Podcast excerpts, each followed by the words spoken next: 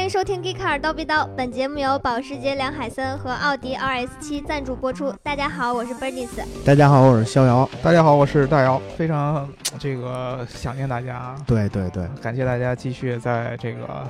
这个这个我们拖更了这么长时间以后，继续收听我们有生之年系列，啊，对吧？今儿这个为什么要聊这个节目呢？就是确实我们有这个老粉丝啊，很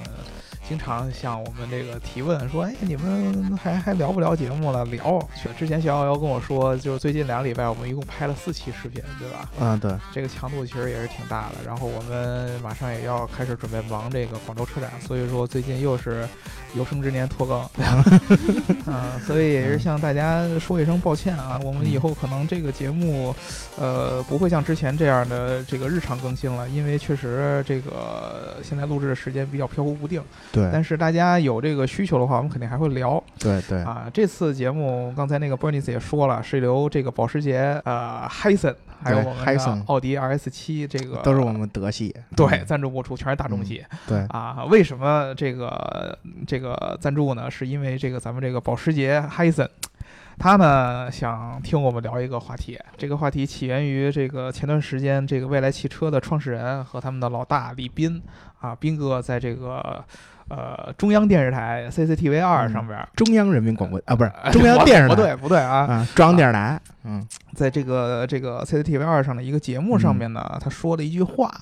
啊，这个话是什么呢？是这个，他嗯说江淮和未来合资的这个工厂肯定是要比保时捷的工厂要强要好嗯，啊。然后呢，这句话就引起了这个行业内的轩然大波呀，大家争相讨论。关键是啊，他还最后肯定了一下，说嗯你别觉得我是胡说八道，我去看过。呃，对啊，啊，然后呢，这个尤其是咱们这个保时捷两 海森哎对，啊，为什么他会对这个李斌说这句话有很大的这样的意见呢？是因为他本身就是在保时捷做这个销售工作的，对对吧？他其实自己是身为一个，呃，每天接触保时捷嗯还要卖保时捷车的这样一个人，他其实对对保时捷是有很多自己的这个热爱和对感情在里边儿的。包括这种保时捷死忠粉，啊是不啊是也得发表一下意见？所以说他嗯就特意跟我们说，那尤其要请这个逍遥这种德吹，对吧？嗯好好跟大家说一说保时捷强在哪儿，对不对？以及这个李斌说这句话到底是靠不靠谱？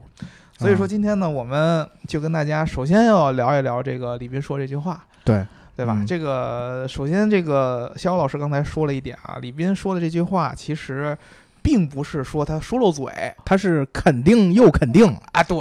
或者说被人诱惑出来，就是聊嗨了以后，哎随口对嗯啪说出一句话，他不是这样的，不是？啊，他说完了这句话之后，他还特意的向现场的观众去重新确认了一遍，对对对啊，，就是 实锤凿了一下呢，再多碾两下， 哎，对还得对，赢砸两下瓷实啊，了，砸瓷实了，就嗯说这个你们别觉得我胡说八道啊，嗯你们也别觉得是这个这个我是吹牛嗯啊，这个我是真正的去看了保时捷看过保的时捷的工工厂厂。嗯，啊，呃，他嘴中说的这个保时捷工厂应该是在斯图加特的总部，哎对，对吧？对这个对这个工厂叫什么？肖老师？ 租芬豪森，啊，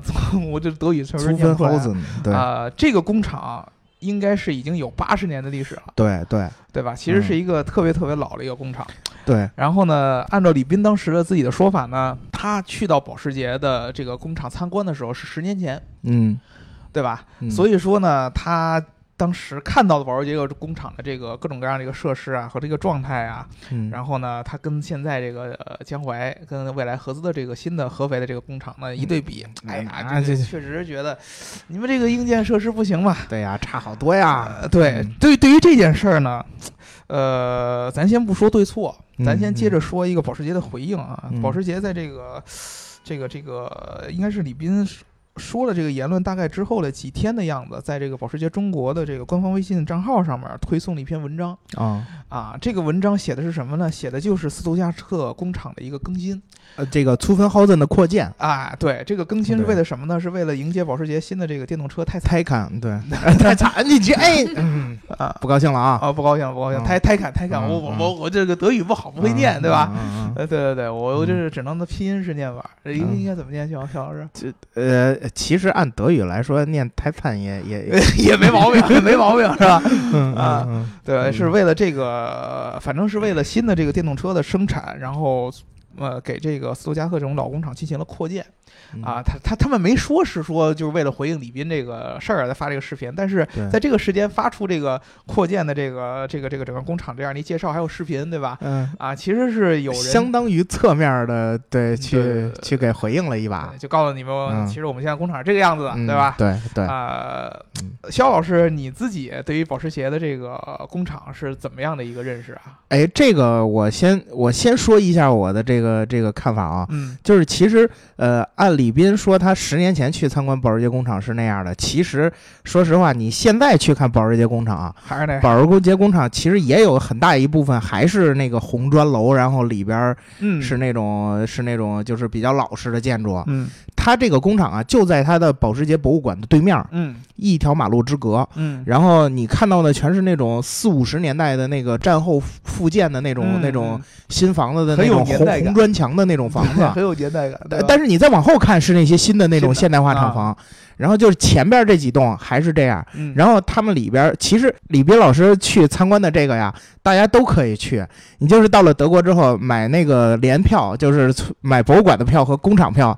加一块儿，然后你都能参观这个这个东西。嗯然后他会带你去看一些这个呃车间呀、会去看一些发动机的组装啊嗯什么之类的。这个确实呃怎么说呢？因为毕竟这个工厂八十年的历史了，你而且你像老德这种也不会说呃过一段时间就拆掉重盖，对对，对所以它肯定是保留了很多这种当年的这种遗迹，历史的痕迹哎，对历史的痕迹。啊，但是我想说的一点是，嗯你就凭借这个，你就说保时捷的工厂不如呃江淮的这个工厂呢，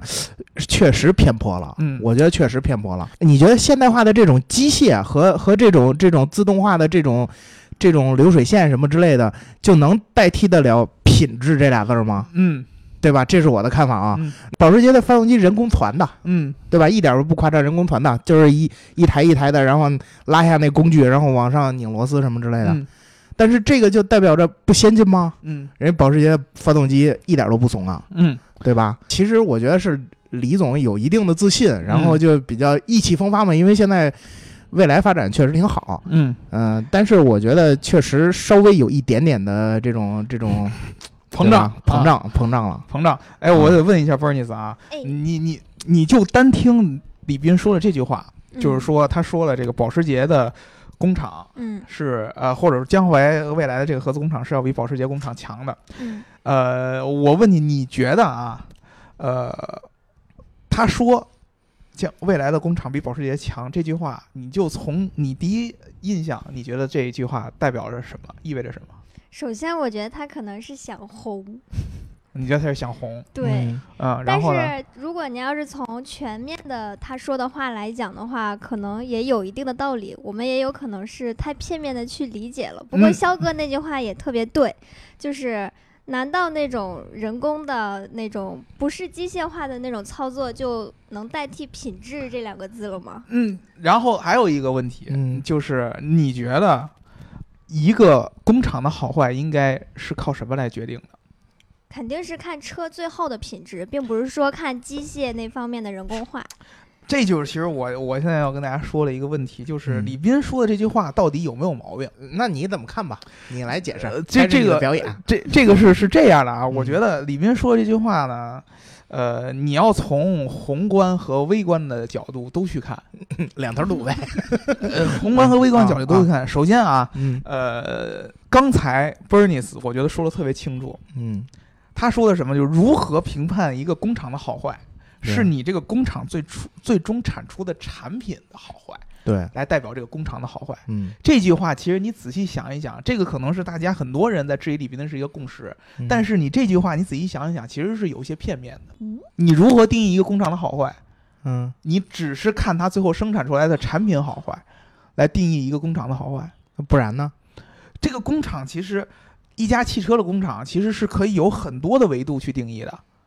你就基础设施建得很豪华呗。哎，这就是其中之一，这就是其中之一。嗯你你自己也说了，肖老师，李斌说的，如果从宏观的意义角度上来说，肯定一个工厂的好坏是是最后是要受它生产出来的产品影响的，因为这是嗯宏观角度。但是对如果对嗯你把它缩到微观上来看，一个工厂有很多的细节，你对不能说一个工厂，你比如说我给你很简单，你像康尼赛格，啊，对啊，他的工厂就很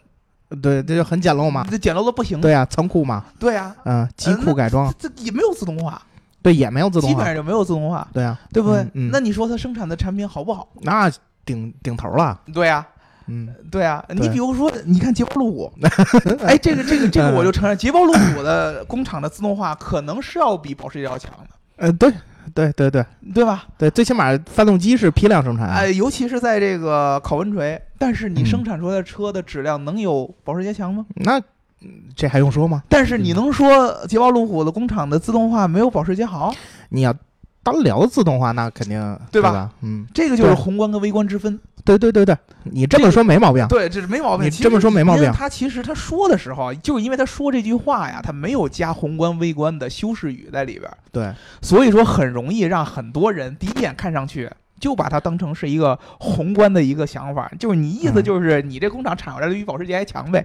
哎，但是大老师说说说实话，我再啊补充一点啊，啊，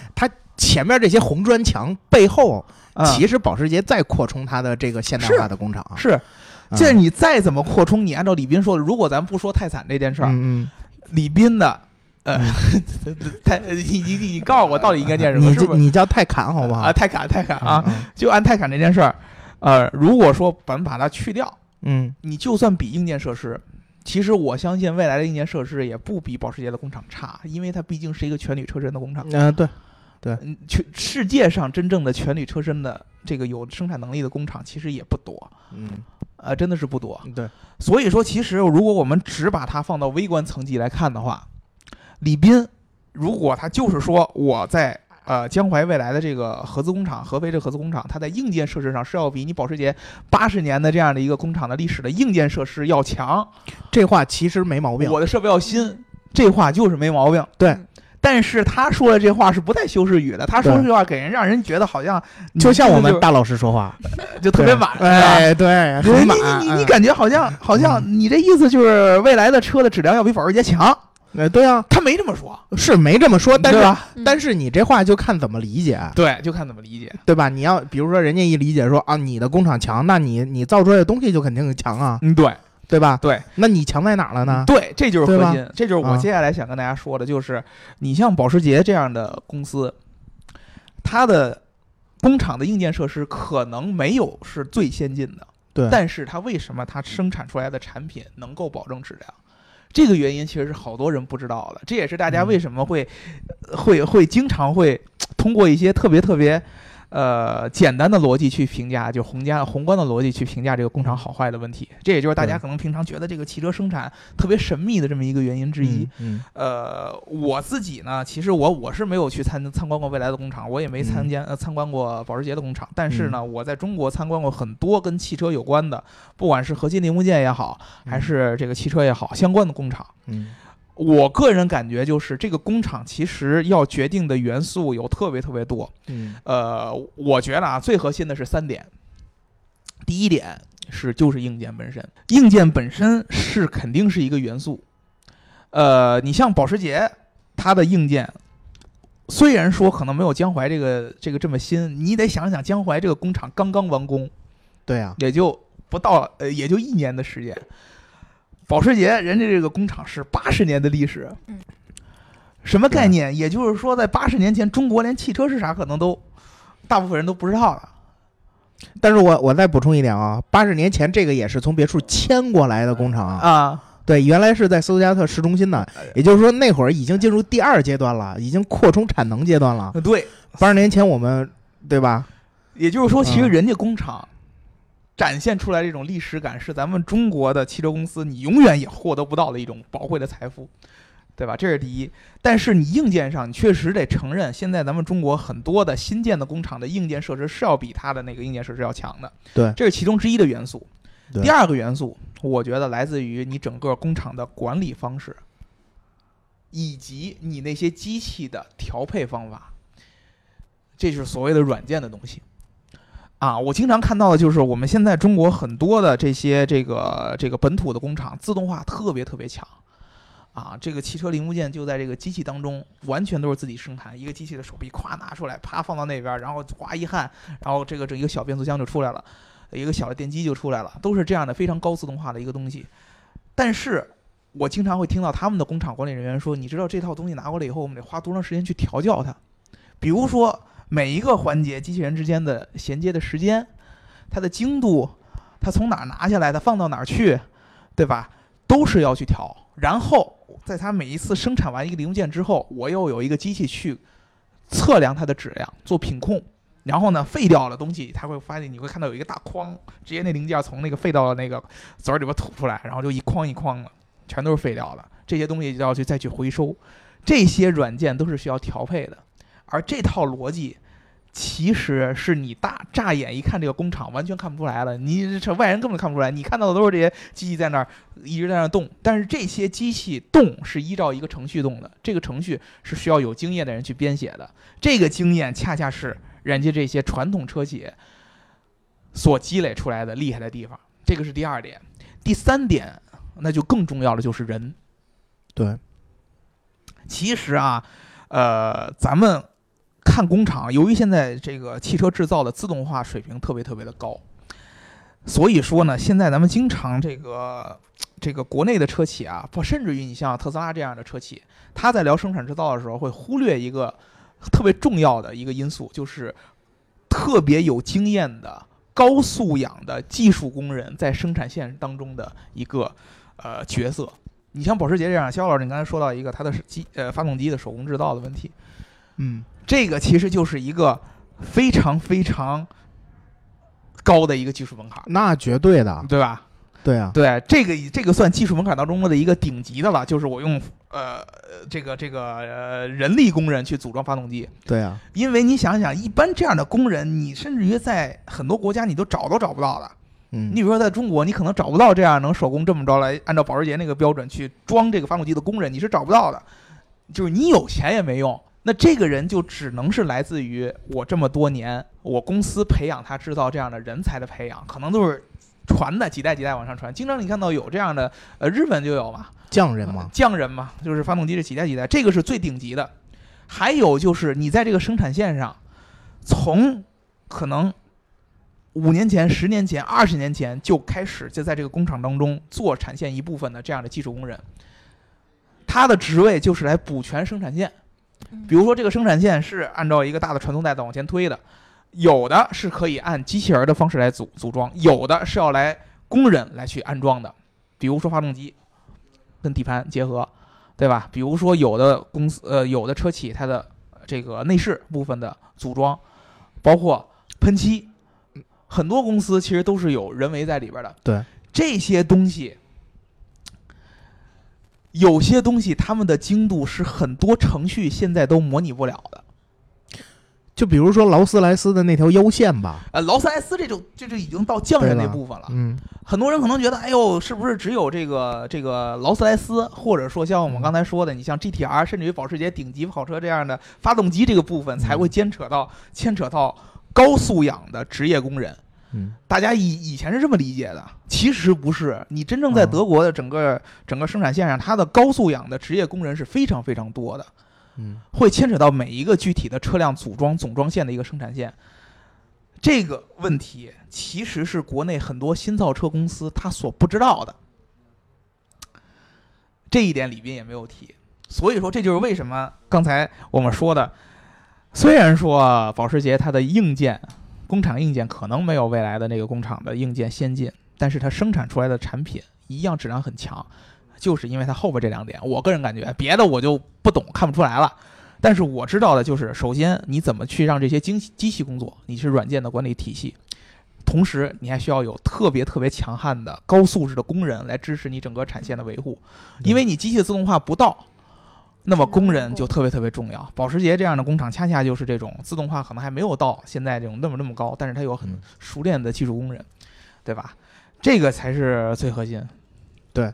大老师说的确实，是吧？嗯，所以说，我觉得大家还是要比较理性的去看待这个问题。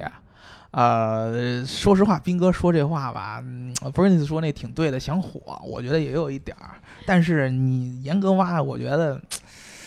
唉，只只能说咱们理解的也比较片面。斌哥说的片面，嗯咱理解的也比较片面。比较客观的说，作为一个新的造车公司，没有几个公司的人说话是不满的。嗯，嗯要不然别人就看不到它。对，你就看不到你，嗯因为传统车企是最怕说话满，嗯嗯但是他刚出来的时候，他说话也满。你比如说，嗯，你我就问你一句话：福特老爷子说过多少特别满的话？太多了，对，我跟你说，哎很多很多，特别多。对啊，对那福特老爷说过几句话，比如说他说过历史就是一坨翔，嗯你们以前那些骑马的都是，都都都我我我玩去，未来是我这个车这样的。当时买满不满啊这句话干？嘛？很满啊，嗯对啊。关键人家能兑现啊。然后呢，他还说过，如果说我现在问用户要什么，他告诉我说会要一匹快的马，满不满啊？也很满呀、也很情怀啊，也很反人类啊。但是人家兑现出来了，对不对？对啊，所以说，说话满不是最关键的，嗯，产品是最关键的。对，嗯嗯这个真的是产品就是最关键的。咱其实最近正好这个呃这个这个蔚来他们发布了他们这个上市之后的第一份财报，嗯对吧？这个财报上，如果你单纯从咱们普通老百姓最关注的点，就是你赚多少钱、亏多少钱来看，就特别特别惨不忍睹 啊，对吧？亏损二十八亿多，对吧？这个嗯这个一个季度，呃，挣但也其实挣的也也还行啊，哪哪有挣啊？亏损二十不是，我就说盈收入收入还行啊，收收入这个就东西是花的多嘛。花的多啊！嗯你看，从研发成本上，还有特别重要的生产和销售成本，特别特别高。对啊，它是因为确实是在这上面砸了不少钱，你就从它开店这角度就能看出来，每一个店其实都花不少钱。嗯然后在研发的投入上也很多，但是呢，我觉得比较就是未来还以值得让人肯定的地方，就是它产能爬坡很快。嗯啊，对，其实我看到蔚来现在应该总共已经交付了这个将三千还是四千多台 ES 八，到到截止到现在，其实它离今年这个年底说要交付一万台 ES 八的目标，其实已经不远了。按照它现在的这个产能爬升速度上来说，对对对，现在已经交了四千九百四十一了。四千九百就已经完成一半，而且其中有三千多辆应该就是这个季度刚刚交付的。哎，对对对，那也意味着它一个季度现在就能至少能生产三千多辆车嗯啊，它还差五千出头。嗯，对吧？那也就是它下一季度如果再能把产能继续提升的话，它是很有可能完成这个对嗯这个这个，然后它销售得跟得上啊，你别到时候车卖不出去，你生产出来就交付不了，你你你只只只要是它努把劲儿，是很有可能达到它之前说的这个目标的。这一点起码是它算是我觉得兑现的还行。对，对吧？至于产品质量怎么样，这还得看用户来说。我嗯我现在已经，我觉得咱现在已经没法说未来的产品评测的问题了 啊！嗯停了以后就不行，就不嗯就咱就得跟八哥那样说，就是不信任这样的企业。呃，其实咱咱们能从咱们楼底下观察一下它市场表现啊。啊，今天我上班这一路大概走了两公里吧，嗯从那个金台西站那地铁站走到咱们这儿，嗯应该我最起码看见了三辆 ES 八，嗯或这个这个频率还是挺高的，嗯。对吧？其实我是觉得，尤其是在嗯这个一二线城市对， ，ES 八的这个这个现在的这个这个这个怎么说呢？曝光率还是非常非常强的，嗯，啊真的是有人开，有人买，而且是有很多人喜欢这个车。对对？吧？所以说，我是觉得是它也特别像，呃，很多新造车品牌初始的这个样子，就是有很多它的死忠粉会去买它，嗯对对吧？呃，真正我觉得这个未来一个就是说，它这 ES 八在今年年底大量交付之后，这个质量的稳定性可不可以保证？然后就是到那会儿，是不是这一万多一万个，比如说交付一万一万辆车，这一万辆车的车主有多少是觉得我还是会坚持我对未来的这样的喜好，他以后还出产品我还买，嗯有多少是真的说哦，其实原来有这么多的不足在里边儿，我以后不不相信你了，我再买还会换成传传统车企，这个其实我是特别想看到的。嗯，哎，对，其实我不光是未来啊，我我连特斯拉我都很想看呃，对，特斯拉你也很，特斯拉其实现在它已经过了未来这个时间，啊，对，它已经是可以让自己的 Model 3变成一个销量这么高的一款车了。它已经过了，就是真正你像未来和 Model 3对标的车型，应该是 E ES 6就是相、相对应的走量的车型。但是如果说你 ES 8没有现在确保这个口碑出来。就像以前特斯拉在 Model 3和 Model X 上如果没有确保口碑的话，你 Model 3是不会有这样爆发的销量了。所以说 ES 8的重点不在销量，而在用户口碑上。嗯呃，我觉得呃，但是我觉得也有一点，就是其实你像 Model S 和 Model X 的这个受众群体，可能跟 Model 3的受众群体还是有一是定区别的。是有区别，但是它建立了口碑。呃，口碑确实是，对啊，这对就是这就是因为这就是嗯重要，它建立口碑，它受众群体是不一样。嗯，你 Model 3人可能买不起嗯 Model S 和 Model X，但是他可以知道对，买 Model S、和 Model X 那帮呃比我有钱的人也觉得这车好，嗯，对，所以说我买个 Model 3也显得我，对吧？嗯，上上档次嘛，对吧？这这这很对简单的一个心对理嘛。我我给大家预告一下啊，其实我们可能以后有一期会大老师专门点评一下这个 iPace。啊 啊，大老 是大老师对于 iPace 也是这个观点，就说啊，如果要是 iPace 卖得好，那以后出别的电动车捷豹路虎还能回来。啊是啊嗯这口碑是很重要的嗯嘛，对对对对吧口碑是很重要的嗯口碑很重要。但是肖老师就质疑我，万一 iPad 也卖了，也也做的就特别惨的，你就永远翻不过山来了，是吧？这个嗯咱以后再说。哎，对，，以后再说啊。这个呃其实这个呃未来跟呃特斯拉走的这种这种路线其实是差不多的。嗯然后呢，我们其实，呃，李斌这事儿咱也解释的也差不多了。对咱其实就是要解释剩下的这个部分。咱们节目的后半部分就是特斯拉最近的一些事儿，对，就是看看那个说话更满的那人啊，说话更啊。满的这个人，嗯嗯你你去看一下他的一些行为，你就知道这个新造车的公司啊，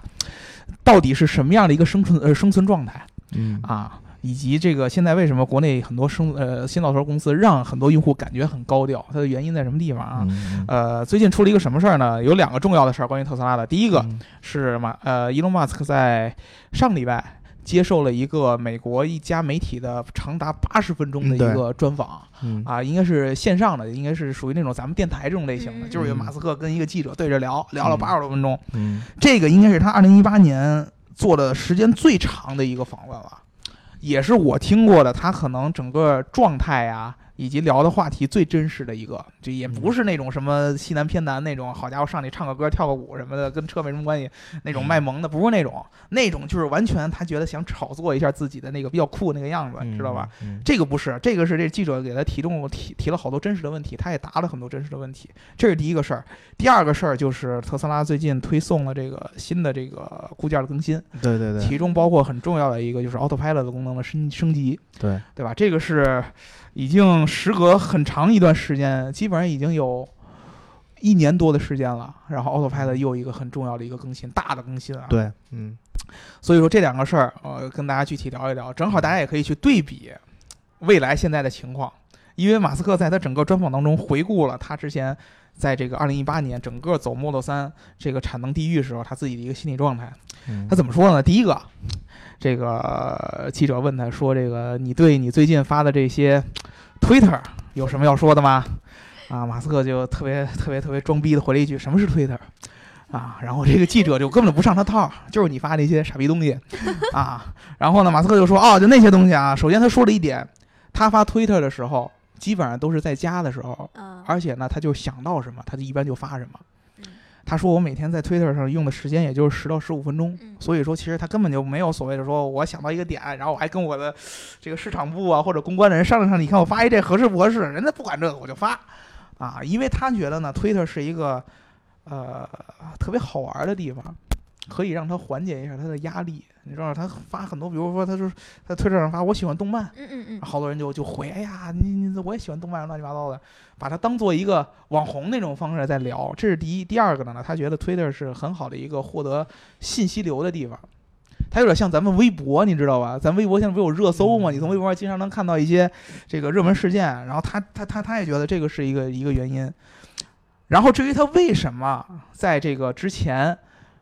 呃，发那个说要把特斯拉私有化的那条啊微呃 Twitter，以至于他直接被呃操纵股价， SEC 这个美 E 国证监会和这个这个他们董事会从把他从董事长的位置上扒下来，嗯他为什么会这样？他就说呢，这个其实就是犯傻逼了。嗯他非常直截了当地说，我就是犯傻逼了。啊，他说为什么会犯这个傻逼呢？因为他说你无法想象这这个二零一八年这到现在也就是不到一年的时间，我经历了多强的这个工作压力。他说他自己感觉这个大半年过的就跟过的五年时间一样长。他说他基本上每周的工作时间是在一百二十小时，一百二十小时什么什么概念？啊合下来一天基本上十十七，对，十七十六，是基本上你每天除了睡觉的一点时间，剩下时间就全在工作，啊，没有休息日，啊，呃然后你也没有说什么我放松一下什么的，你可能剩下那点时间也就够睡觉，对吧？他就就一直就是这么一个状态。他说我的精神就一直就是处在那种完全完全压力的情况下。他知道，他说我平常我焦虑我是睡不着觉的，但是我又知道，如果说我想继续工作不睡又不行，嗯所以说我只能去吃药，一些安眠药的东西来来来来来睡觉。他说就是这样的一个感觉，以至于到最后，他就会在有些情况下失去一些比较理性的判断。这条推特就是，难道说这就是我犯傻逼？到什么程度？他哥哥问他说呢，他哥哥说这个呃你经常做一些相当于是拿刀捅自己的这样的一些一些举动。然后马斯克说对，是是是，他承认。然后他哥哥说这还就罢了，关键是你把刀捅进去之后啊，你还得拧一下，你知道吗？就是你你犯了个傻逼之后，你还得把这个傻逼再踩实了， 你知道吧？想起李斌这个了吧？ 对吧？啊，这个对，你嗯说完以后，你还把这东西踩实了，对吧？踩踩瘪了，我就说了，我就就就这样了。嗯啊，他说这个是一个很正常的一件事儿。然后这记者就说：“你为什么要这么做？你为什么要把自己逼这么紧啊？啊，你为什么要要这么玩命啊？”马斯克当时就就就有点不高兴，就说：“我刚才说了一堆这么多事儿，你都没听见还是怎么着？”啊，记者说：“不不不不不，我我听见了呀，但是我不明白你为什么要这么做呀。”他说：“你你绝对没听明白我刚才说的是什么意思。”啊，记者说：“那那那，您老先生，您再这个再再解释解释啊，嗯您嗯您高高抬贵手对吧？您再解释解释。”马斯克说：“说不不是说我想工作一百二十个小时一礼拜，不是说我就喜欢天天把自己逼成这样。”他说是。我要是还想让特斯拉活下去，继续往前走，这是他在他看来这是唯一的法子。嗯，这是他给出的答案。他说：“你知道造这个车有多难吗？”啊，他又举了那个经典的例子，美国现在唯一没有破产过的企车企就是福特和我们。福特已经最近已经出现很重的危机了，对，对不吧是？又大规模裁员了，呃又大规模裁员，对吧？呃，所以说他说，其实造车这件事儿是非常非常难的。他说这个产能这件事儿，生产制造这件事儿，就是无数无数的潜在风险可能发生的地方，而每一个有可能产生的问题，都会让你的整条产线受到牵连。他经常就是解决完这个问题之后，啪那儿的一个问题又出来了，然后大家又只能又停下来，那儿的问题解决完之后，啪这儿又出来一个问题，所以说它的时间轴就是一百二十小时这这样的时间，就是一个问题完了以后，又去上另外一个问题，再去上另外一个问题，再去上另外一个问题。任何一个问题，它如果没有解决好，都有可能造成它整个这个产能的崩溃。行，嗯，对吧？所以说，在这个情况下，他不单单是工作很累，而且是那种做不完的这样解决不完的问题。大家可以幻想一下，我们经常有一种感觉，就是我们交付了一个什么东西以后如释重负。对，比如说这段时间工作特别忙，就可能是比如说有一天我们要产发发布一个什么样的一个文章，做一个什么合作，或者我们要办一个什么会，啊、或者说你要做一个什么什么项目，你心中是有一个点有一个点，熬过这一天，一切都成功了，嗯我就能啊，对吧？嗯但是马斯克在他之前这段时间是停不下来的，这事儿完了以后，啪那儿又来一新的，那儿又来一新的，他看不着头，所以说他其实是非常非常焦虑的，而且这还不是他唯一要管的公司，对吧？嗯嗯，对，还有 SpaceX，还有一个 SpaceX 火箭还经常往那掉，对吧？ 对啊，还有一个挖洞的那嗯个，啊，挖洞那个，嗯呃，博文康，博文康那可能就是他会玩儿的消遣一下，对吧？嗯所以说，其实他经常是面对这样的一个状态的。那么，他其实都要有这样的一个问题，就是他这样的人都会被这种压力逼到最后犯出这样的这个比较傻的这样的行为。你更不要提未来了，嗯，对吧？然后马斯克后来给了一个说法，就是说为什么我现在呃可以就是那种感觉，我可以说出来做这嗯样的专访，是因为他现在觉得自己终于熬出来了。呃大家也知道，我们之前这个聊了特斯拉最新一季的财报是终于盈利了嗯，对，啊。对于他来说，可能这个是终于他现在可以相对来说松一点儿了。他说我现在可能好的时候，我一周可能工作八十个小时了，就比原来少了四十个小时啊。我可能就工作八十个小时，工作八十个小时的概念也是每天十，每天至少一个小十时十一十一个小时、十二个对小时这样的一个节奏，而且是没有周末的哦，七天你嗯对七天一天工作十小时才七十个小时，咱们是五天。正常的话，五天五八每天嗯四十嘛每天八个小时，你才四十小时，它是你一倍，对，嗯，对吧？它是你工作时间的一倍，他已经觉得他是如释重负了，这就是天 才，这不是天才，天才就是我一周工作俩小时我都牛逼，这是自虐，这是自虐狂，你知道吗？嗯天才是，他天才跟自虐是两个概念，嗯，对对？吧？呃嗯爱因斯坦是天才，他其实就是在在屋里边沉思一会儿，他就能想出东西来，他不是这么着虐自己的。对，你看那个美国电影《心灵捕手》，啊，那那那个教授算了两年算不出来的东西，人家一个晚上马特达蒙咵给写出来我了，去，对这叫天才。天才是有闪光点的，嗯，但是你天才不是意味着你一定是一个努力耐操的这么一个企业家，对，这个是两个概念。尼古拉特斯拉就不是一个耐操的企业家，呃，对，他是其实马斯克是一嗯个非常非常强的一个哦，团队管理者和企业家，团队管理者我不敢说，但是他从创业者的就是嗯企业家来说，对他是一个非常非常有能力的这么一个人，嗯，对吧？所以说，他其实在这个专访的后半部分，他把之前的这个心理当中肯定有一些这个压力啊和不适啊抒发来完了之后，他又给了一些特斯拉之后的一些计划，这个计划就跟他们最近更新的这个 Autopilot 是有关系的。嗯，他说什么呢？ 这个之前其实马斯克在去年的时候就给出了一个时间轴，说在这个今年二零一八年的时候，一定特斯拉会完成一件创举，就是从美国的西海岸开启 Autopilot，直接说我要去纽约东海岸，然后这车就自己穿过可以去，嗯可以穿越美国。这是他之前在一个 TED 演讲上就说过的一个一个立的一个 flag，但实实际上是没实现的。啊，他这一次呢，被这个记者问起来以后，他又重新确认了一下，说我明年要做一个类似于这样的事儿，嗯就是实现一个完全自动驾驶的一个演示，对吧？而这次的 Autopilot 的这个推送，其实一个重大的意义就是特斯拉也正式把它的 Autopilot 推到了 L 三这样的一个级别。嗯，现在还不能说是 L 三吧？在国内不是，但是在美国已经，它这个 Navigate 舱 Autopilot 已经是 L 三级别了，这个是妥妥的可以肯定的，它就是 L 三级别了。他没官方承认，它没有官方称，但是你仔细看它的功能，它就是 L 三的级别。它嗯这个 L 三的级别，甚至于是要比奥迪的那个 L 三的这个功能是要更全的。这个是咱先嗯说一下啊，就是这个特斯拉最新推送的这个 Navigation on Autopilot，、还是 Navigate on Autopilot 嗯 Navigate on Pilot， Navigate on Autopilot 没有 Auto。没有 Navigate Autopilot on Pilot，啊，然后和这个奥迪的这个 L 三的区别。嗯，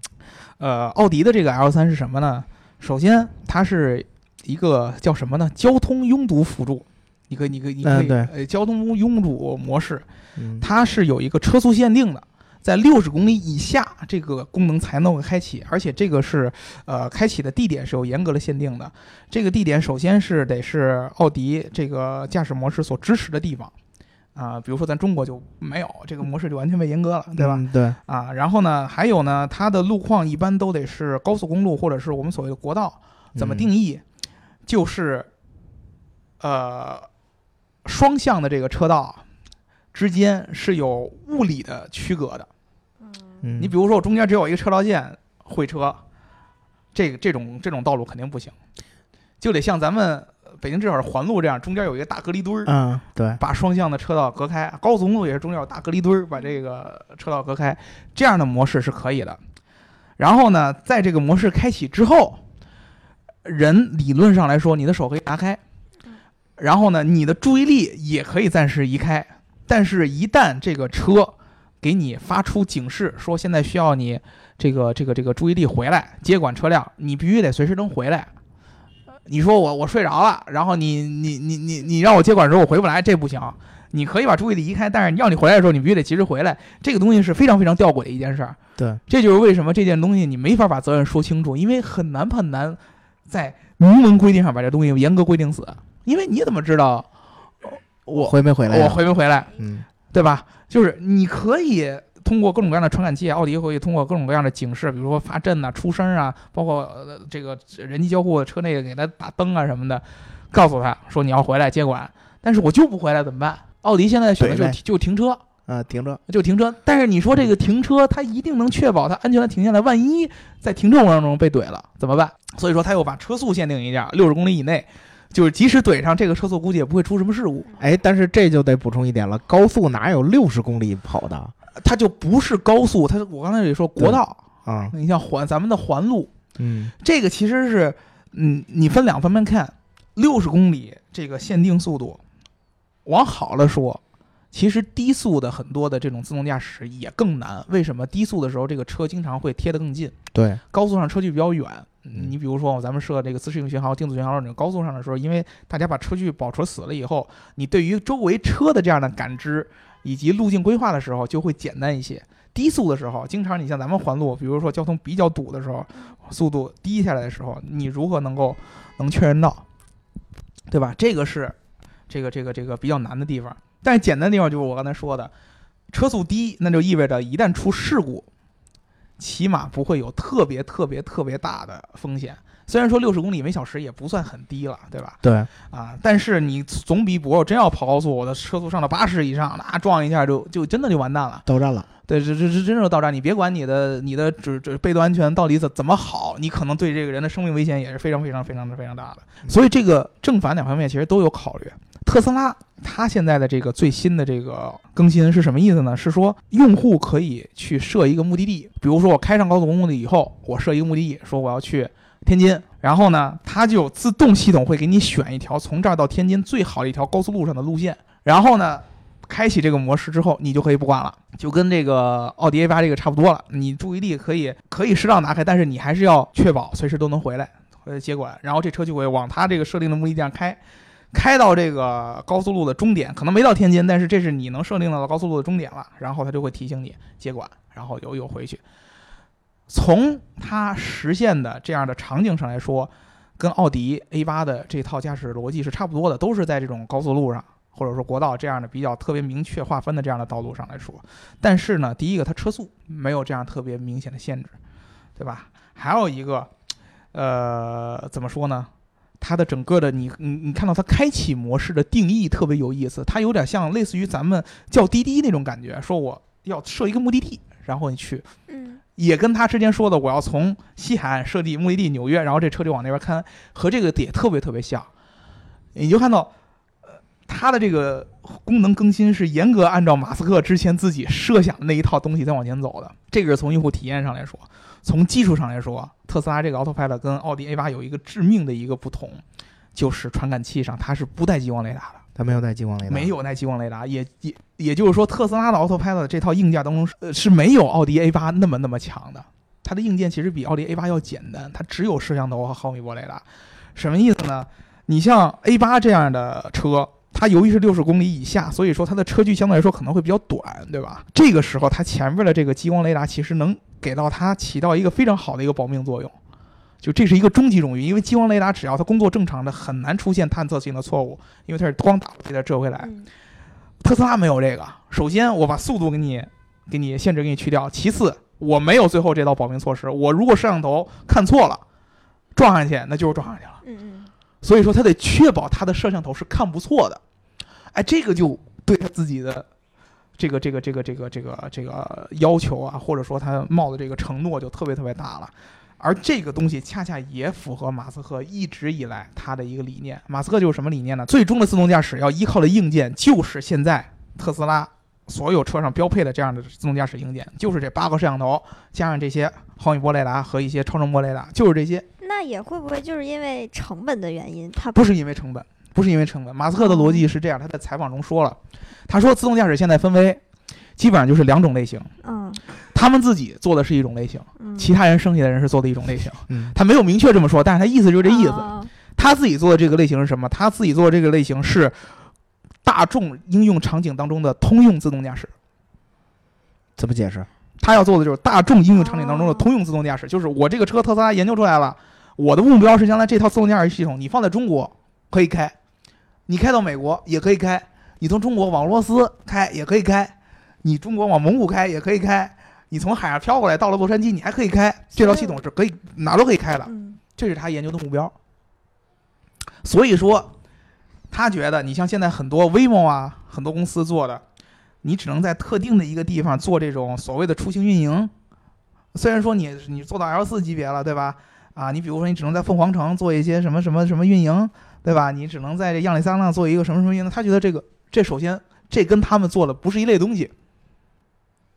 对吧？然后呢，他就才开始说车企，车企跟我们做的虽然感觉上是一类东西，但是他们给自己，他那意思就是给自己的限制其实是非常非常多的，枷锁非常非常多。你像奥迪 A 八这就特别明显，你说它这个模式能叫通用自动驾驶吗？ 又有速度限制啊，又有接管限制啊，还有传感器这么这么多东西，他、嗯这不算通用自动驾驶。他觉得他做的这个叫通用自动驾驶，而在如果说他说如果说你在完全从这个维度上来讲，说你就考虑通用自动驾驶这样应用场景，他觉得全世界上就没有一个人配跟他成为竞品，嗯，嗯，就没有人跟他在一个级别上。他就说没有人做的，就这通用自动驾驶就没有人做的比我们好，够满吧？这话说的，就满的不能再满了吧？嗯啊，就就就就就就这意思，就这意思。嗯，对吧？他就说，呃，记者就问他说：“你你对这些竞争自动驾驶领域竞争什么什么，包括电动车领域怎么看？”他说：“我从来不考虑竞争，因为我觉得我没有竞品。我做的这个通用自动驾驶，他们做的那个嗯跟我这个不太一样。如果你看很多车企做通用自动驾驶，你比如可能 Super Cruise、A 八这种，也是为了通用自动驾驶而做的，但是他们做的这个整个的这个这个进度跟我是完全不在一个级别上的。”他说啊，马斯克在他的逻辑当中，最后通用驾驶的实现主要靠这几个，第一个就是传感器，传感器就是以摄像头为核心的，因为他说了，人就是靠摄像头来开车的，就是靠我们的眼睛的，我们的眼睛其实就是摄像头，双目摄像头嘛，对吧？他就靠这个来更新，那为什么车不行？所以说硬件上就是摄像头，核心就是摄像头，我不。不不不说那些激光雷达的事儿，对吧？就是摄像头，然后就是你如果让这个摄像头看得像人一样，就是所谓后边这个卷积神经网络，或者我说我们说的人工智能深度学习，这个是他们现在就尝试去攻克的事儿嗯，啊。他说这个是比较难的，因为你要找出很多很多的一些罕见的一些路况，然后你还要去学习，要让他去怎么应对。对，第三个就是一些计算能力的问题，就是我们之前说的，你像老黄啊，我们节目当中聊了很多这些国际这些硬呃芯片大厂做的这个所谓的电脑，这电脑是可以驱动特斯拉的这这这样的自动驾驶系统去运算这些所谓的视觉神经网络了。然后他说他明年应该是上半年就会自己推出一个特斯拉的自动驾驶的芯片。然后他还说，这个自动驾驶芯片的计算能力会超出现有计算能力的多少多少倍，啊，又是一个特别满的一个说法。嗯，所以按他的说法，就是他的整套系统，如果去年呃明年真的拿出来的话，是要比现在这帮人领先的就就直接 L 五了，啊，就嗯不，他不是 L 五，他就说技术能力就是领先你一个级别的，就就就你就不配跟我在一起再再再谈，那就就就这个意思。实际上是不是这样？因为咱们在国内是体验不了他们现在新的这个这个 Autopilot 的这样的这个功能的。但是肖老师，你之前是咱们国内是有更新的，然后对啊你也体验了更新以后的这个就是 Autopilot 嗯这样的对嗯一个效果，你有什么感觉？我觉得这话其实 Bernice 老师也很有发言权，是？吧？我们先听听 Bernice 老师怎么评价昨天我们体验的这个啊 Autopilot 的。啊，你们体验了对吧？啊，总而言之就是很激进，很激进，嗯，嗯对，这个我们先我们先讲讲它的技术层面啊，它这个为什么马斯克现在很自信呢？嗯因为它的这个摄像头体系更新了，嗯它没有它没有更新硬件，但是它更新了它的这个软件，嗯八个摄像头，嗯前三后一，嗯两边各两个。嗯这八个摄像头原来的版本啊，嗯首先就是还有还有没有还有没有发挥作用的，嗯但是具体是哪个他们自己没有说啊。然后现在这八个全发挥作用了，然后呢，每一个都是三条色彩通道，就是我们的 RGB 嗯三条色彩通道，双层架构，嗯就是它会成对儿的拍摄图像，嗯然后它的这个主摄像头嗯拍摄的这个文件的大小呢，就是拍摄一帧嗯画面的大小呢是七点三兆。嗯七点三兆是什么概念？就是 V 八的时代，就是 V 八点几的时代，嗯这个数字是零点五兆，嗯多了十三倍。嗯也就是画面拍摄到的东西细节更加突出了。嗯嗯，就是我们在里边也观察到了啊，几乎它能保证同时一个物体会被两个摄像头，最起码两个摄像头看到嗯，啊，这个就能给它保证一个一个物体同时被两个摄像头，其呃最即使起是码在周围嘛，对呃，四周两侧，那后边不是吧？ A 柱，你 A 柱下边这个是向后拍的，啊，就是基本上它能保证这基本个上啊，两个摄像头都拍到这个物呃体。嗯嗯，然后这。然后就是他为什么这么这么自信，嗯就是我们也能感觉得到他对 autopilot 的自信。嗯昨天我们体验过大约得有这呃十多公里的这么一段路程，嗯我们就发现他是真敢钻啊！嗯就北京这么复杂的路况，他真敢走啊！嗯我们我最印象最深的是一个骑车的老头儿，嗯，是吧？当时我们在一个双向两车道，然后我们这边是一个车道，旁边停着车，前面一老头儿，摄像头儿双向两车道，对，这么窄的地方，你对摇头拍了，千万千万不要学习。哎，他首先首先是他这个是能激活，那就说明他能认，呃，是对，是是人家 autopilot 的自信。是，然后我们看到那车探测到那老头了，嗯但是这车他按我们正常人开车，我们会都会踩刹减速车，我们会我们会等这老头开骑过这个停着车的这个这个路边，然后等没车的地方拐到旁边，我们再走。嗯人家 autopilot 敢直接就过去，嗯而且好像也没有非常的转向，对。这个我我们，但是我们后来人工给刹车了一下啊，就是我老头在前面，旁边骑着车，嗯然后你就直接从他旁边穿过去了。嗯啊、嗯然后这个我们当时就觉得一般人不敢这么开，嗯，还有还有别的一般人不敢这么看。还有就是在桥底下，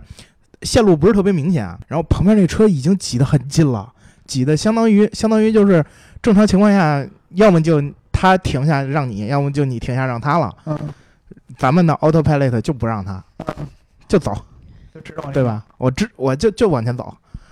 这个其其实实车是要并线进来吗？地面上是没有明确的线的，啊，到前边会有三条车道线。啊，这个时候，这个时候有来自其他方向的会车，这种会车呀，不是也不是会车，就是人家右转，然后你直行，然后你们都会在这儿了，嗯，然后然后大家就就要排这有一三条点队路权争夺的感觉吧，哎对对吧？啊，虽然然后不像并线那么明显，但嗯是其实是没有清晰路权分配的。哎对，嗯然后这 autopilot 就敢走，这两个印象让我特别深，我操，哪来的自信？但是确实也确确实啊，嗯确实我们能从他的这个屏幕上看到，他感知到的这个画面特别多。嗯首先是大车小车，它能区分，嗯就是有大客呀，有有大的那种那种工程车，嗯它都能用大车的这个形态标志出来。SUV 跟轿车也能区分，嗯自行车跟行人也能区分，嗯都能区分，都能识别。对，就是我明显的感觉到它识别的东西多了，嗯，而且确实是知道这个东西在前面儿，所以是，哎而且我知还道敢走，啊，这个是是我觉得挺牛逼的点了。这个就是为什么马斯克说他领先的原因。第一个，嗯肖老师，你刚才分析这个，我把大家这个说了，其实觉得挺兴奋的，但是如也果你挺害怕的。也挺害怕的，是挺的，确实挺害怕，挺害怕。啊真的嗯但是如果你仔细拆分，你了解它的技术原理之后，你就会觉得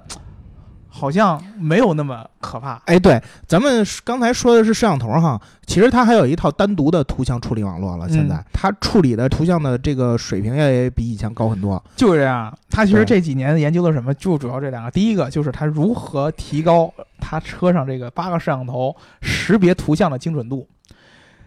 把原来的 RGB 这个完全补全。其实最主要的就是每一个像素点，我捕捉的信息信息更多，嗯意味着你这个所谓的人工智能的算法在识别这些像素点的时候，所能参考的信息也更多。对，那它识别出的品类可能就更多，也可能嗯更准。然后下一步就是你如何在它识别了之后，你车如何去按照它识别结果来开。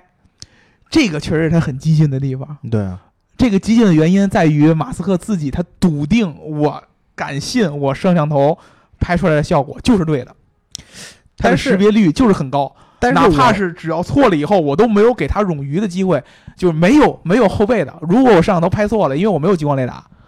所以说摄像头拍错了，然后我现在的开法又这么激进，那就是会撞死。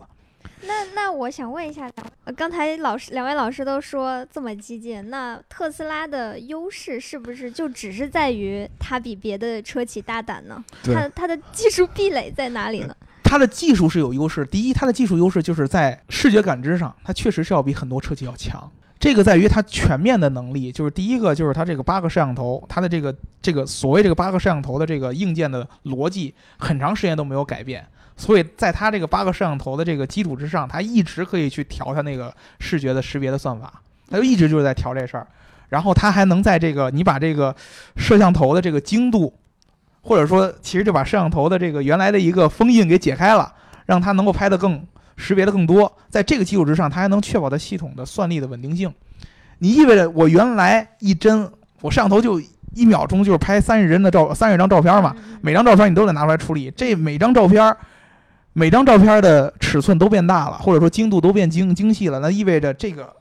数据量就会增加好多好多倍。对，嗯，你能确保这个数据的计算量的同时，你的系统硬件不会崩溃。你像咱们电脑，咱咱都用过，你突然开一个大游戏，很有可能你电脑装的不好，发热就死机了。嗯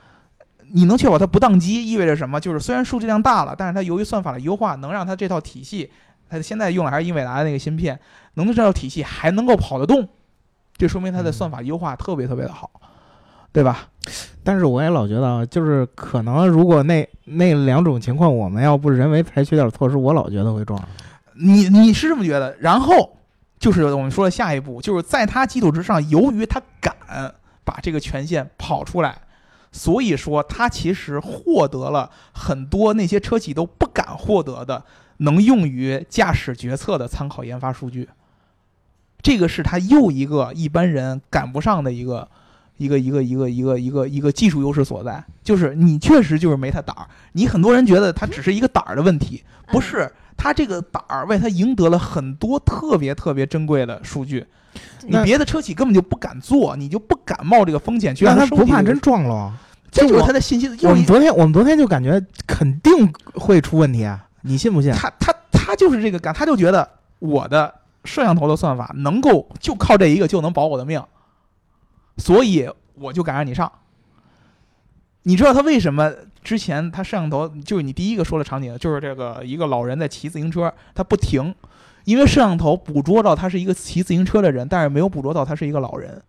嗯，可能是我们自己作为人，这就是你人的一个缺陷所在。嗯然后他没事儿，你人最简单的，我也知道那种开车的感觉。嗯我前面是一个老人在骑车，对，在咱们中国的环境下，他一定会怂的，咱肯定会嗯怂的，一定会去减速。你万一因为你你你觉得这老头儿肯定会出一些什么幺蛾子出来，所以你怂。但是我觉得这是很好的冗余啊！你真过去了，老头叭一对哦，对但是他是机器，他就不会去感知到那是个老头儿。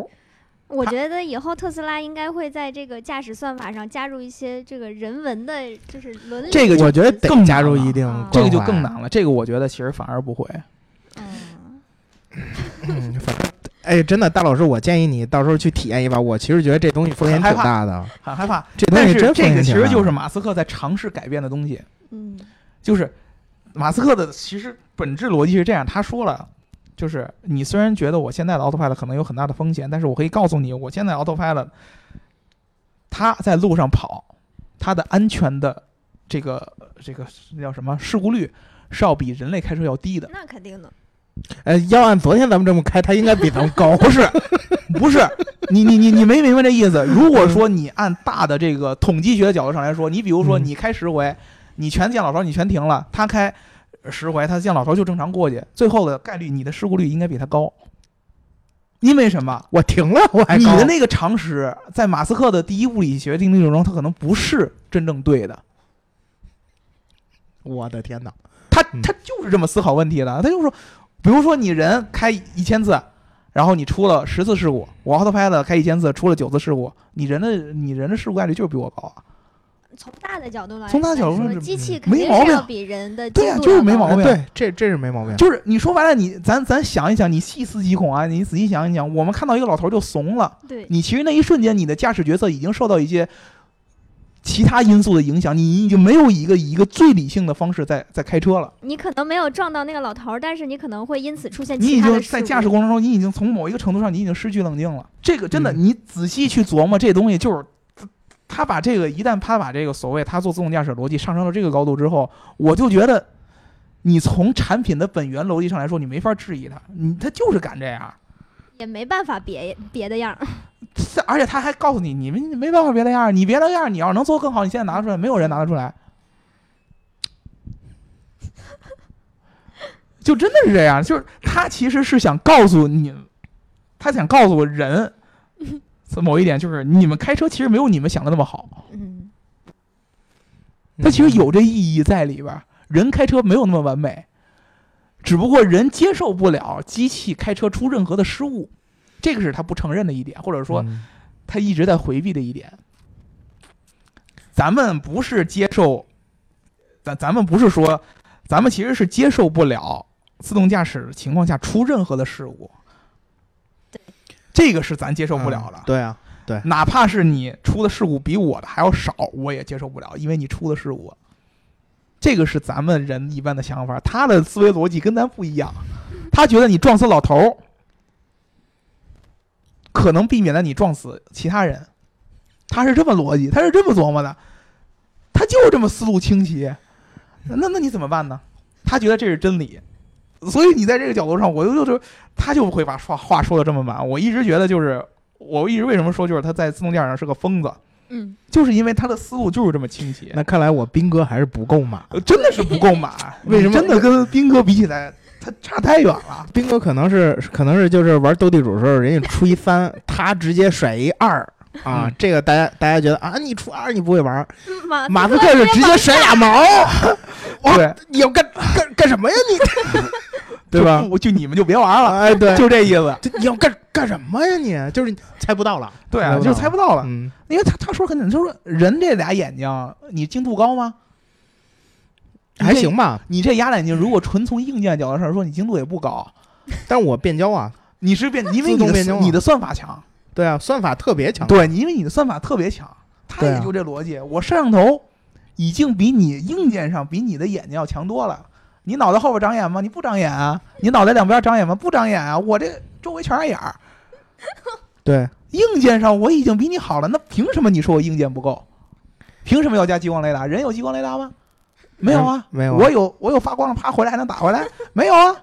对不对？我连毫米波雷达你说都都不应该有，毫米波雷达还可以辅助测距呢，对吧？你激光雷达这是在他硬件中硬硬件是完全。他觉得是不符合这个人类的驾驶逻辑的，他就是想，我嗯就是要让这东西跟人一样开，然后开的比人要好。那么人强在算法，那所以我们说就在算法上，我就在算法上去玩命，这就是他的逻辑。很多之前跟他在一块儿干的自动驾驶专家，就是因为他给这个逻辑实在是太难，花花肠子实在是太多，所以说好多人后来就都走了，就做不下去了。你这这这这这要求弄得太难了，对吧？ 不是，反正就是按昨天那个状况来说，我可能还暂时还信任不了 a u t o p i l 对你信任不了，嗯，嗯，因为咱人不敢信任。但是但是昨天咱们其实有一点啊，就是要注意的是，昨它毕竟那是一个 L 二点五，嗯，你就是它最后哪怕要撞上了，你人还能给它扶一对把。对，这个这个是是那对样的，也就是说，在 L 二点五这个阶层，它是合格的。 L 二点五就是自，关键是人是终极冗余，嗯，对，啊，你人可以，因为从逻辑上来说，你人是必须要在这个整个的这个冗余机制里边儿，你最后是有责任要踩这一脚的。对你到了 L 三之后，它现在已经相当于你如果说在这个 Navigate on Pilot 这个状态启动的话，你人其实是不用做到我啪突然能够踩的，你是可以有一定的接管时间的，对吧？嗯，那就是这个这个这这这个感觉就不一样。那个时候可能那种路况，它它启动 L 三的时候不会有自己骑自行车的老头儿。但是肯定会有骑摩托上高速的人啊。哎哎，你还真别说，马斯克还真在这个采访当中说摩托的事儿了。嗯，是那记者就犯作问他你会不会坐电动摩托，马斯克说不不会，他觉得那个是一种不体面的，不是不体是面，吗？他觉得骑摩托是最最危险的。啊啊，他说他年轻的时候也骑摩托，然后就有一次摔成傻逼了，我比较认可这个。然后他就再也不敢说。他说骑摩托就像什么？骑摩托就像 行走的器官捐献者。我去，你知道吗？就是我你就你就相当于你在大马路上，你这人有我捐器官的啊，来吧，就这种感觉，你知道吧？他说就就像这样，所以说我轻易呢，我不会去选择坐摩托。他不是说摩托不，你你要说你愿意冒这个风险，因为摩托的安全系数就是相对于其他交通工具对是要对低很多。你要面这个风险，因为有人喜欢骑摩托的感觉，觉得很酷啊，嗯然后骑起来很爽啊，你可以去骑。但是他说特斯拉不会做这样的事儿，因为他他一再强调，他说特斯拉是一个很重视安全的车企，嗯，只不过啊，真的是嗯他对安全的理解跟咱们的理解嗯不不是依不是依靠逻辑的，嗯他的安全就是我们的安全是一个社会责任感的一种安全，嗯是属于社会认知的。他的安全是完全基于理性数据的一种分析。嗯比如说，你像安全上，他说这个，他一直说特斯拉的这个碰撞测试都是全五星的，事实也是这样。嗯本身特斯拉的被动安全的属性就特别特别高。然后呢，你如果这一套套派的问题，他就会拿数据出出来。我那这样统计的话，我就是比你人开车要安全，然后你就没办法扳倒他了，他就说话这 么满。啊，除了刚才那个 电那个小摩老托，师直接说，没有没有没有没有，我我觉得有道理有道理有啊道理，你继续。呃，我就想插一句，就是他不做电动摩托之后呢，但是他又提出了另一个构想，就是嗯想推出一个电动自行车，而且呢，这个电动自行车也是带有自动驾驶， Autopilot 就有自行车也有可能有自动驾驶功能。嗯，是这样的。其实你知道，你你还记得以前自动驾驶界有一个特别著名的人物叫莱万多夫斯基吗？啊，对对对对，这是啊哥们儿最早的一个做他的是项不目是就之是一前个谷歌还是啊，对，谷 Uber？歌就是就是那啊个后来跟 Uber 又跑 Uber，然后跟人家谷歌又撕逼的那个啊那哥们儿，对，他其实最早做的项目就是一辆自动驾驶的摩托车，啊，就是这摩托车中间有一个陀螺仪，这陀螺仪可以让这个摩托车保持平衡，然后就出去开，然后他就我不知道为什么他选的这个，那那那车经常就开着开着就倒了，啪开着开着就倒了。对，但是哎呀，反正怎么说呢，马斯克他的思路是很清晰的。按照他的理解，你比如说咱们有很多现在聊的技术，在他眼里边是完全完全不可理喻的，比如说咱们说的什么 V2X，嗯，他就觉得没这东必西要根本就没法算在它的所谓的呃通用自动驾驶这套逻辑里边儿，因为 V2X 这套东西是很难做通用的。比如说我从这个洛杉矶往内华达开，我中间基本上都是沙漠，进内华达以后就是内华达州就是沙漠，我哪儿 V2X 去啊？你让你让你让内华达州在路上全都铺上什么基站、红绿灯什么的，路灯都跟你呃发信息，啊，他觉得他他他他他他他他觉得理解不了，但是我觉得我得纠正他一下啊啊这个是我写研究生时候的一个啊课题啊。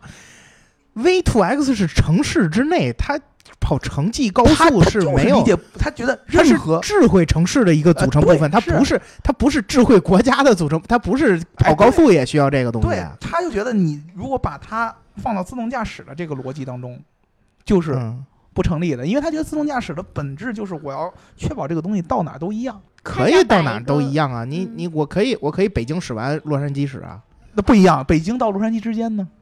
北京到洛杉矶之间，你你你坐别的交通工具啊。呃那这这就不行啊！理论上来说，呃北京到洛杉矶之前你没法儿，就因为是海，你车肯定开不过去。但如果说，比如说我我就要从北京往柏林开，你可以出了北京之后，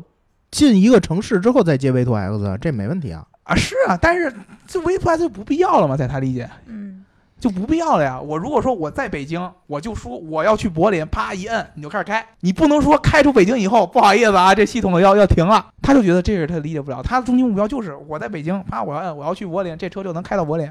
这是他所谓的通用自动驾驶，这也是他觉得真正自动驾驶要实现的，这是他眼中的自动驾驶真正要实现的样子。但是这个 V two X V two X 只是对它的一个冗余的一个功能啊，哎，这就对啊他对冗余的理解就是这么清奇。就是也不影响他自己的那套东西去运行。啊，只对哦是，他的他的冗余的理解就是这么清晰，它是不影响我的运行，但是嗯我也不觉得它是必要的，嗯，有自然好啊，他都没说我一定要有冗余嘛，现在他就没有冗余，现在他摄像头崩了以后就是崩了。嗯，摄像头崩了以后，就是这车身是一道冗余，就你你你确保它撞不烂，还有人是一道冗余，你确保你能反应过来，你能让它停下来，就这俩冗余，他就这么告诉你，我就确保就这一道坎儿，一道坎儿我就能做到开车比你安全，你信不信？你不可以信我就拿数据给你看，嗯可以可以，你信那你就去开去，你开去我就能获得数据优势，我就能让它更好。真的，你就你就认不认嗯他这理念？他真的是在自动驾驶上嗯就是一疯子，他就的是你从逻辑上来说，它没有任何漏洞。对 对 呀、但是但是你人活在世不全是逻辑啊呀、就是你你你你只能佩服他真的有勇气嗯敢坚持所谓这样的东西嗯，啊！你没法说他一定是错的，但是你没有勇气承认他是对 的。对。那我们 我们其实可以总结一下，就是斌哥还是不够马。我的斌哥呀，怎么说呢？因为我觉得他没像不像，呃，斌哥还是说白了挺户挺用户思维的，嗯，真的，斌哥是挺用户思维的。马斯克呀，它是想改变世界呀。马斯克他是自我思维多 一点儿，他是对自我思维，就是嗯他是 I don't care。对 你得你得懂我，我不需要去对懂。呃对对，对对，他他为什么喜欢 Twitter？因为他 Twitter 一直能给他一个感觉，就这么多人懂我，嗯，对，这么多人哪怕不懂我，他都愿意信我，嗯他觉得很很爽。中国的逻辑是我需要好多人喜欢我。喜欢我，我需要懂好多人，而不是好多人懂我。嗯嗯马斯克不是，就是我就这样的，你对你你来认懂我吧你认不认吧？你来懂我吧。嗯，而且你不懂我还不行，你必须得懂我。你你不懂我，我不开心的。嗯但是我不会因为了让你懂我而改变自己的，我就想方设法告诉你，我就这样，你来懂我吧。这就是我喜欢他的原因。啊哎嗯好， 但是他自己承认了，他啊他也会犯傻逼。 嗯嗯，没事儿没事儿，允许允许。犯傻逼的时候，你还懂不懂？ 我我我没有发言权，你说坚持着走。你要懂他，有的时候你要懂他什么时候他是犯傻逼的，嗯，因为他这个性格的人一定是会犯傻逼的。嗯对，很多咱们国内的人已经已经到什么程度呢？这个媒体会有两派，啊这一点马斯克自己也说了，媒体会有两派，第一派是觉得他什么都对。中国就像特别就像明显嗯我们 Bernice 老师就觉国内得的他特别什么都明显对觉，得他什么都对。嗯还有一点就是马斯克救世主，啊马斯克说了什么什么都对，他不是什么都对的，他经常会犯这种傻逼。他的产品的可能他的远大构想，嗯，你如果听他把这个远大构想说，你会觉得哎呦这人想法真超前，想的简直就是就是救世主一样。但是他走走在这个实现这条理想的路上，他经常会犯很多傻傻傻逼错误，就比如说发推特这个事儿，对吧？这是第一。第二，还有一类人就是觉得他什么都不对，嗯，嗯就是或者说怎么呢，就喜欢看他出笑话。嗯他就马斯克就说呢，对媒体呢，他就特别特别的尴尬，他就觉得媒体呢就是不能说实话，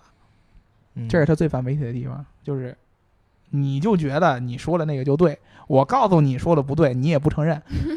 嗯对吧？嗯他就觉得这个就是，他说媒体应该去说事实，而不是说你相信的东西。嗯，啊，这对这就是他的意思。嗯，咱其实也是这样，什么是事实呢？他觉得就是他说的这些是事实， 对吧？因为他经经常拿数据给你看嘛，你说这是不是事实，对吧？所以说你从这个角度上来说，经常你跟马斯克搬杠的，你是搬不过他的。嗯，你觉得他说的满，你还没辙，对，所以就坚持不买特斯拉，就不跟他打交道就可以呃了。就是这种感觉，就真的嗯你对你你觉得说的满，你还又没辙，就就是这意思。嗯你像斌哥这个就不错了，嗯说完满的话以后，还给你留点东西让你喷。对，马斯克这个就是你喷我你就智障。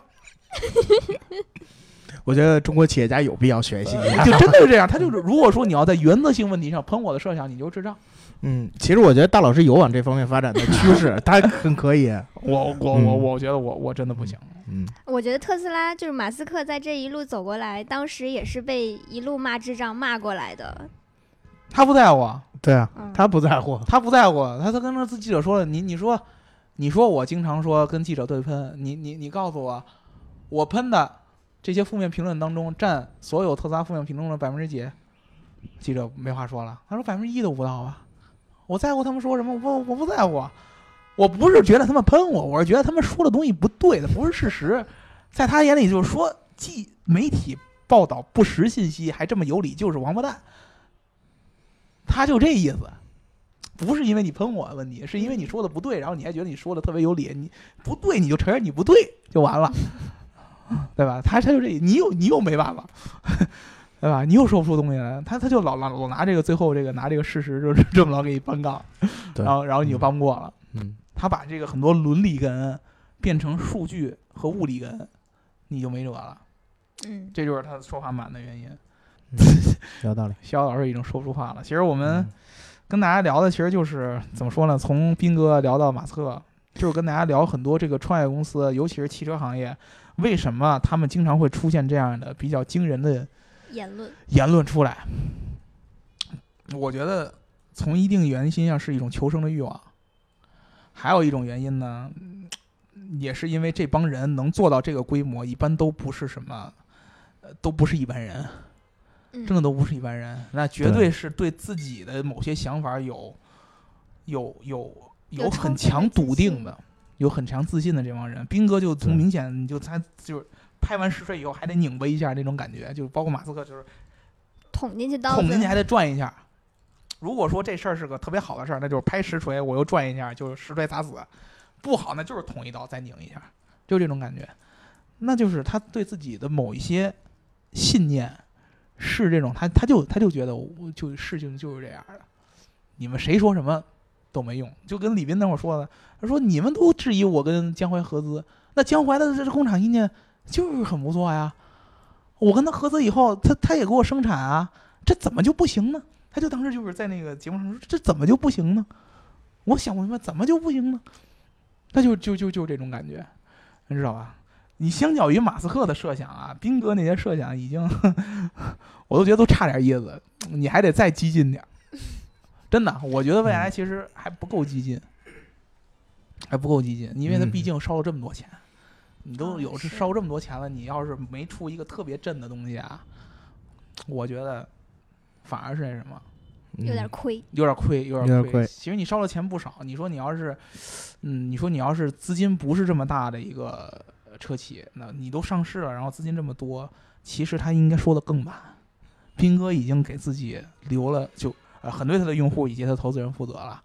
你要真是像马斯克这风格啊，我靠，人家发推特的时候才不管你用户怎么想呢，才不管你投资人怎么想呢，证监会人都不放在眼里边儿，我就插刀了，我就拧巴，你能怎么地？就这么满。厉害了，对吧？这这已经已经已经， 已经是斌哥已经是算很收敛了，好吧？呃，大家如果对这个保时捷和斌哥对保时捷工厂的评论有没有什么想法，可以在这个哎我其实特别想听听这个海森的评价，他好像没有，他没有，他没有明确表现。我估计咱们聊完这期节目，他会有，他嗯会有一个评论的。他一定一一一定嗯会评论的，很多人肯定会对李斌的这个想法有新的认知的。有的人会因为他这句话特别特别喜欢他，也有会特别特别觉得特他别特这别人不反靠感谱。他。哎，这这嗯是一定会这样的。但是听完咱们这节目，就会觉得啊，比起马哥，那那我斌 哥靠谱多了那啊！这就算是天哪买了，你比如说我，我就嗯真的觉得在自动驾驶这事儿上，我就没法信他，嗯，因为他真的胆儿太大了， 可不是嘛。啊真的真的胆儿太大了。尤其是你越了解这些技术，所谓这些技术原理，你越觉得他胆儿太大。而但是就是这么尴尬的一件事儿，你越觉得他胆儿胆儿大，他就越有优势。嗯，到最后，我就不得不承认，自动驾驶其实是从某种意义上来说是一个要拼胆儿的行业。哎，其实真的，我觉得啊，就是他那昨天的体验完了之后，感觉驾驶风格就特别像那种敢开车的人啊。对呀、就你在敢哇！你在人的历史中之前印象中 L 二就是就是怂，畏畏缩缩嗯的。嗯对，就是怂。啊，就是前面有个东西，我赶紧躲躲，离他远点儿。一然然后他等他走没影儿了，我再走，嗯，就这种感觉。嗯，到他这儿就前面有个东西，都冲过去，就是对吧？反正我是 L 二，我知道我后边司机能躲，我就怼 他，对吧？其实就就嗯很多咱们国内评所评价所谓的老司机，就是敢开的人嘛，嗯对，嗯，对吧？对，就所以敢从这个角度上来说，哎呀，我真的是没法说，嗯，真的没法说。嗯大家对这些事儿有什么看法，跟我们互动一下吧。我觉得嗯肯定有很多人，首先是对斌哥就有想法，还有一个对马斯克这个现在这个说话满的状态啊，我不知道大家怎么看。嗯，你们还真别觉得这事儿远，我觉得你像 Model 3这个车呀，如果真的普及了，在咱们中国，因为它国产的事儿也说也基本上定的差不多了，对吧？然后呢，这个车 Model 3现在产量渐渐上来了，到落地咱们中国也就我觉得也就是两三年的时间。这个时间真到了以后，Model 3搭载这套硬件跟 Model S、Model X 在自动驾驶上没有什么区别。你别看 Model S 和 Model X 很贵很多，但是真要是它这自动驾驶这个东西出来了以后，咱们买辆 Model 3你就能体验。嗯，嗯，这有可能将来就是每一个人都会遇到的事儿。嗯而且他不管你中国什么什么国情不国情，他那理论就是我在美国开的东西，我要确保你中国也能用，就这意思。本土化是细节的一些东西，但是我系统的本源就是你能在中国能用，对，真的 就对了，就就就对你像嗯真的，你就敢想，就你刚才形容那车道，这东西就敢开启，嗯，你想想你害不害怕？这东西居然敢开启，这种低速情况下嘛，我们也不就十十几迈啊，嗯嗯那你都害怕呀？你害不害怕？还敢开启？怕你害不是怕他开启我并不害怕，嗯啊？只不过他不躲这事儿，我那不刹车这事儿我挺你我挺你害他怕敢的。开启你就你你就你就你就第一个我反正我从我的理念中，他敢开启我就怂了已经。我觉得十几迈不叫事儿，你开个十几迈小道儿一走，你你有什么不敢开的？什么意思呀？对，就就是十几迈的车，然后那路就算窄点儿，你怕什么呢？我是敢开车呀，是啊，那你开 autopilot 又怕什么呢？因为 autopilot 跟一般的那个驾驶辅助不是一回事儿啊。不是他，你最起码你还知道你自己，你你不会，你不会真的啊把、是这意思把车交给他的。啊，那那嗯你那你你既然他敢开启的话，那你就没什么，老头儿就无所谓啊。但是我印象中就是到那儿该刹车了都不刹。 其实我们我们一开始就发现了这车没刹车呢，嗯，就是还就是离挺近了，就跟我一般来说我们就该刹车了哈。然后他没刹，我们我们其实抱着一个心态就是看他刹不刹，嗯但是他真不傻，对，就真没刹。然后然后我们就赶紧往这边掰了一下，然后往前走啊，哎，那如果说他真是没杀，那个老头儿 靠上来了，那不敢想，不敢嗯想，没想，不敢想，也许能过去，但是过也不去啊，那也应该。不是也，你哎他倒既也然不没是停，他可能在算法他上就算觉法得上应该是认为他是觉得能没过问的嗯题他有可能激进到算法什么，他就觉得这个如果真要撞上来也不是咱的事儿，哎呦喂，那将就来不一定会出啊现这样的问题那的。就不知道了， 他就 对吧？那只能不那嗯好说了，对那， 就因为我我当时我问过很多美国的一些工程师嗯，比如老黄，我之前就问过他这个问题，就是他觉得驾驶所谓的到最后就是我我当这个车感受到周围的感知完了以后，我如何做这个驾驶决策风格的决策？他说呢，我决策的核心逻辑就是交规，他就不管这个天赋路权这个事儿，不管交规是最核心的。有的地方是大家都按交规开，嗯，像咱们国家就是大家自己每人都有一个本儿交规，这交规都不一样。你觉得交规是这样，我觉得交规是这样，对吧？那有的国家不是这样的，你比如说你像呃加利福尼亚，美国的加利福尼亚，他人开车就很规矩，嗯他就严格，就什么情况下我都按按交规走。啊这车上没人，过十呃路上没人，过十字路口我都停下来看一眼左，哎看一眼右，嗯，嗯我再过去。你中国无所谓啊，逼 Chinese 嘛，我就直接就过去了，管你红灯不红灯。晚上我还我还我没没没上头，我直接就过去了。但是我没上头，我撞了，你又不你又不知道说什么了，因为我有一个特别恐怖的是，咱们北京中国有很多老司机就是这么开车的。嗯，我知道我要撞上你，但是我知道我撞你不不是我全责，所以我撞，也也有这样的，而且啊对撞，完特别有理。对哎，对，有有这样的，有这样的，我我是老司机啊，嗯，我知道我撞了你以后，第一个我看你就不顺眼，我就想撞死你，撞死你我还不是全责，我我多牛，那也得赔钱啊，这这符合中国人的价值观，符合很多中国人老司机价值观。你你有什么脾气？他就他就把这个摆在账面上，就这么跟你说，他的算法就这么设计。你你你就是你老司机模式，老司机模式，你也你也没辙，啊你也你也我没啊就辙。怼嗯你，哎呀哎，你别看我看了好多行车记录拍出来那种交通事故，真就这样，不躲我就怼你。我去，经常你这并线进来，我就今天心情不好，并线进来有人强行并线，我就不让，我就接着不踩刹车，我踩油门。嚯，我有啊，有这样的。我就看你躲不躲，不躲我给你撞上，撞上就是你全责，我不在乎啊。嗯，反正我有时间，我哦就给你，不是啊，反正我撞不死嘛，就是像我说十嗯，十几公里撞不死嘛。他可能唯一不知道的就是自行车上是个老人，他要识别是老人，我觉得他可能会让，这个是有可能的。大家仔细去想一想啊，越想这个逻辑，就是反正我就是细思极恐，那这肯定急恐啊，越挖越极恐。就是如果这车真的要按照人的方式来学开车的话，你会发现咱们开车的方法有多恐怖。哎其实自己开跟副驾驶座的人的感官就完全不一 样，对对，是你就会发对现咱有时候开车逻辑，就尤其是在中国，咱们开车逻辑是多么的恐怖，我觉得 autopilot 没准能教育一批老司机，真的有可能，真的有可能，嗯，真的有可能。然后你把它就把人换成机器，你有时候人就是这样，人做没问题，机器做我们就受不了了，嗯，嗯，对对，吧？那对你有什么权利说你比机器高？就是你干出来你就有理由，机器干出来就没理由，对吧？你仔细想想，就是越越想这东西就，就就伦理根就越多，你知道吧？越伦理根越多，你就越没法扳倒它，因为它是拿数据跟你说话的。对，这个如果大家对这个斌哥对于保时捷工厂的评论有什么想说的啊，嗯包括你们对伊隆马斯克和这个他现在这套自动驾驶逻辑有什么想说的，都可以在这个节目下面给我们评论啊。听我们节目记得点赞、打赏和评论，点赞、打赏和评论，点赞、打赏和评论。哎，对，啊，还有我特别特别希望听到一什么，如果我们听众当中有 Autopilot 的车主，就是特斯拉的车主，你来们聊聊你更新之后有没有经历过像肖老师说的 这些情况？如果有的话，在这个节目当中跟我们评论区跟我们互动一下啊！我特别想知道一些更多的一些路况，嗯因为确实这个功能，呃，在咱们中国它开启的比较滞后，但是理论上来说，我们中国开的这些特斯拉的车上跟他们都是一样的，没什么区别。所以说大家谢谢，如果有什么这个呃这种路况可以分享的话，欢迎对告诉我们。好，我们这一期就这样，拜拜。拜拜。拜拜。